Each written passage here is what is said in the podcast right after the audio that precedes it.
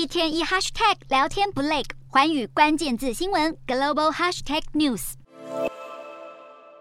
习近平等领导同志来到北京展览馆，走进展厅参观展览。中国国家主席习近平日前高调现身看展览，是以他在中国共产党十八大上台以来的执政成果为主题，而他身后更是有一众的政治局官员全体陪同，从中国国务院总理李克强、副总理汪洋到三把手中国人大常委会委员长栗战书都不缺席，要将习近平中亚行返回中国后发生政变的传言加以破除，意味浓厚。然而，二十大登场前，北京当局却再次表态，未来五年强硬的战狼外交不会改变。马昭旭接替王毅升任中国外长呼声高，他不忘大踩台湾痛脚，宣称十年夺走九个台湾友邦是中国外交斗争的成果。尽管清零政策下让中国元气大伤，但英国经济学人引述美国地缘战略学者的观点警告：中国越弱，越可能武统台湾。专家指出，习近平政权提前公布对台白皮书，本该是二十大后的对台工作会议才要公开。二十大将会确立习近平的第三任期，但是他想要继续连任下去，更需要历史功绩来让人民信服，让习近平格外重视解决台湾问题，因为这是过去历任中国领导人都没有做到过的事。另一方面，新冠疫情爆发后，习近平第一次踏出中国国门，就是落脚中亚，积极为外交形象加分。一来，他选择不去联合国大会，而是亲自参加在乌兹别克举行的上海合作组织峰会；